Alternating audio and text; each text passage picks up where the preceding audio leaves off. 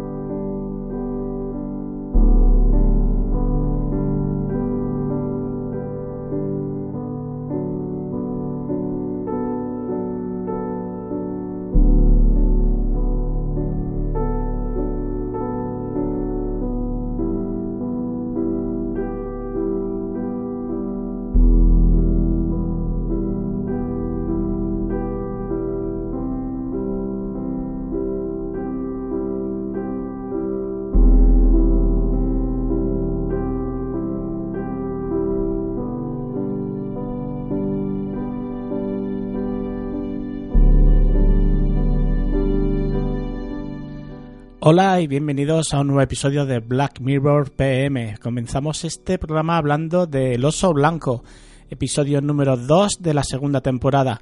Ya os comenté que al tratarse de una antología no iba a hablar de la serie en el orden de emisión, siendo este un libre albedrío al que me acogeré en la estructura del podcast y en el que indudablemente hay spoilers.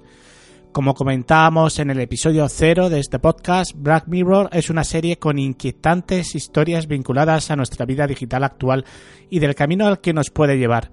En esta ocasión no se trata de un episodio en el que la tecnología nos ofrezca una luz de esperanza en el futuro, sino que estamos ante un episodio donde se nos pondrá a prueba a nosotros, los espectadores probando nuestra moralidad y donde se nos pondrá en duda ¿Qué entendemos por justicia cuando nos encontramos ante un criminal despiadado que no ha tenido el más mínimo titubeo de asesinar a una pequeña y ante su pareja que no dudó en grabarlo todo con su teléfono móvil? ¿Y hasta qué punto el castigo o la pena a cumplir puede llegar a convertirse en una tendencia al entretenimiento de la gente como castigo hasta la muerte, día tras día para un condenado? Aquí se han oído muchas voces discordantes y muchos pondremos por delante nuestros valores y nuestro sentir humano, pero ¿qué harías tú si la víctima fuera tu hija o de alguien conocido? ¿Realmente no disfrutaría viendo día tras día a ese animal sufrir por televisión? Este episodio fue estrenado el 18 de febrero de 2013 con una duración de 44 minutos, teniendo 1,2 millones de espectadores el día de su estreno, y fue escrito por Charlie Brooker, el creador de la serie y autor de la mayoría de los episodios. Este guion fue inicialmente escrito planteando la historia en un futuro apocalíptico en una base del ejército americano, pero decidió cambiarlo en el último momento tardando dos días en reescribirlo para que la adaptación a los escenarios fuera coherente y añadiendo el giro final que muchos han tachado de impresionante. Aquí comenzamos a ver cómo la protagonista se despierta con un gran dolor en la cabeza y una venda en sus muñecas. Frente a ella un monitor con un extraño símbolo y a sus pies pastillas desparramadas por el suelo junto a los botes. Como si no supiera quién es o dónde está, se mueve por la habitación y se mira muy extrañada en un espejo. La casa parece vacía y en todos los televisores se puede ver el mismo símbolo. Un calendario marca el día 17 de octubre y es al llegar a las fotografías que hay en el salón cuando tiene un flash con la imagen de una niña de color que hay en una de ellas.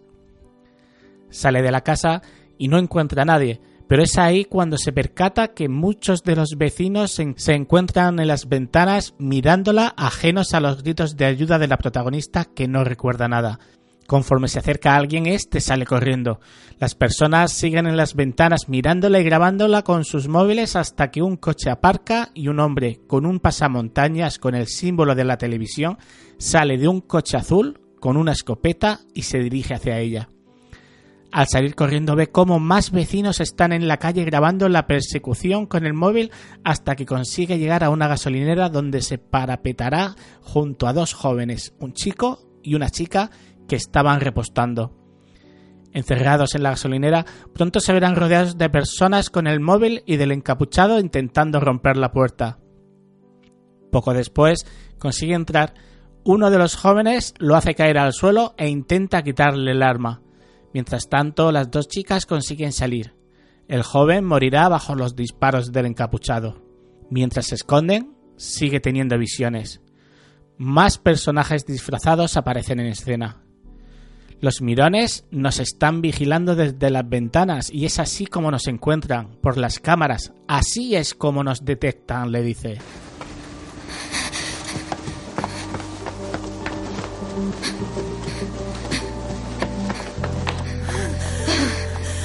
¡Quieta! Los mirones. Había pastillas. No te culpo. Muchos se han visto en ese dilema desde que empezó. ¿Qué empezó? ¿De verdad no lo sabes? No. Hubo una señal, como imágenes intermitentes. Aparecían en las teles, ordenadores, en cualquier cosa con pantalla. La vi. La vi. Cuidado. Agáchate. Algo le hicieron a la gente. Casi como si todos se hubieran vuelto mirones, se pusieron a observar, cosas, como espectadores que pasan de todo lo que ocurre. Ya son nueve de cada diez. Pero nosotras no. No nos ha afectado y no sé por qué. Como el hombre del arma y aquella mujer. Los llamo cazadores. Ya has visto lo que hacen. Al principio eran normales, pero vieron que podían hacer lo que quisieran.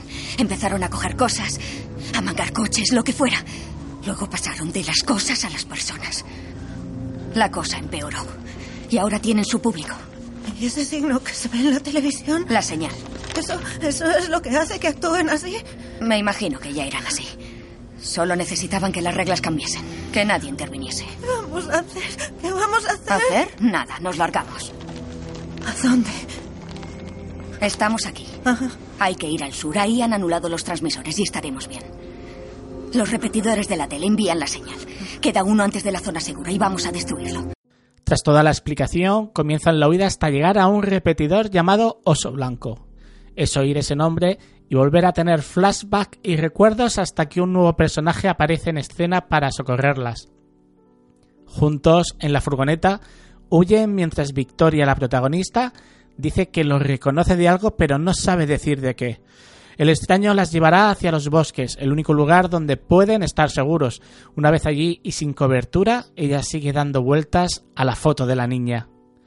Pero el extraño de la furgoneta esconde algo, saca una escopeta y le pone una capucha con el símbolo de las televisiones mientras la dirige por el bosque hasta un lugar donde se pueden ver cuerpos muertos crucificados en los árboles y una vez allí aparecen de nuevo personas con los móviles grabando. Una llamada de teléfono es suficiente para que la chica de la gasolinera pueda escapar y Victoria es atada a un árbol. El extraño saca una taladradora y justo cuando va a usarla en sus escápulas se oye un disparo y cae al suelo. La chica de la gasolinera asesina con su propia escopeta al hombre de la furgoneta. Mientras tanto, la gente sigue inmóvil al fondo grabando con sus teléfonos. Mientras huyen siguen teniendo flashback con interferencias sobre algo sucedido y relacionado con Oso Blanco, la torre de transmisión a la que acaban de llegar. Una vez dentro, la chica de la gasolinera intenta apagar la estación sin conseguirlo, mientras Victoria sigue con su mente fuera de sí. Cuando intenta incendiarla, aparecen los dos personajes encapuchados que la seguían desde la gasolinera. La persona que lleva una careta de conejo golpea y atraviesa a la chica de la gasolinera, y en ese momento, cuando Victoria coge la escopeta y aprieta el gatillo para matar al otro hombre, ¡boom! Un chorro de confeti sale de la escopeta. Tras esto se abre la pared y todos se levantan mientras aparece un público aplaudiendo detrás del muro. La cogen y la atan a una silla y se inclinan ante los aplausos del público como si de una función de teatro se tratase mientras Victoria sigue perpleja. Una vez atada, aparece de nuevo el hombre que murió en el bosque y le comienza a explicar quién es ella y qué es lo que hace allí. Ella mientras no puede creer todo lo que está sucediendo. Bueno, se preguntará qué hace aquí. Ya es hora de contarle quién es usted.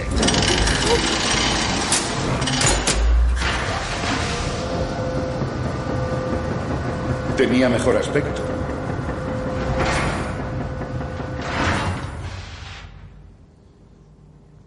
¿Le reconoce? Sí, Su novio, Ian Rannock. O debería decir que fue su novio.